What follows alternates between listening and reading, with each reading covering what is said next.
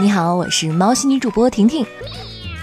小偷一般偷到东西之后呢，都会尽快撤离现场，然后将赃物变卖销赃。但是这个小偷的脑回路有点特殊。事情发生在二月份，警方发现近期安徽定远多家沿街商铺被盗。三月六号，警方成功抓获了犯罪嫌疑人吴某，破获辖区系列盗窃商铺案件十余起。追回部分被盗财物。通过案发现场的视频监控，办案民警发现，这共计十余起的案件均是同一年轻男子所为。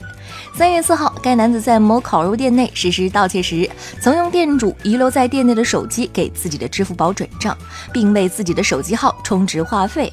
由于设有支付密码，转账和充值并没有成功。通过该支付宝账号和手机号码，民警快速锁定了嫌疑人吴某。这智商，支付宝不是实名的吗？我估计这五十是想充智商的，可惜没有充成功。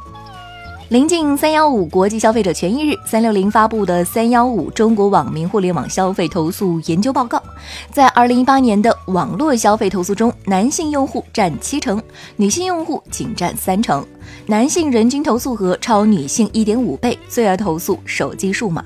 令人意外的是，在服装鞋帽类方面，男女比例持平。此外，数据还显示，七零后人均投诉金额过万，九零后成为互联网消费投诉大户，最爱为宠物维权；八零后提前为养生烦恼；零零后不明折扣投诉量最多，占比百分之八十一点三。这个我正在烦恼不明扣费呢，感觉自己好年轻哦。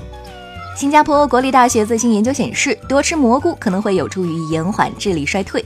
研究人员对六百多名六十岁以上的新加坡老人进行跟踪实验，结果发现，每周吃两份约三百克以上的蘑菇的人，患轻度认知障碍的概率较每周吃不到一份的人低百分之五十七。这可能是因为蘑菇含有高浓度麦角硫因，这种化合物具有抗氧化和消炎的作用，能够保护脑细胞免受损伤。所以马里奥兄弟一定很聪明。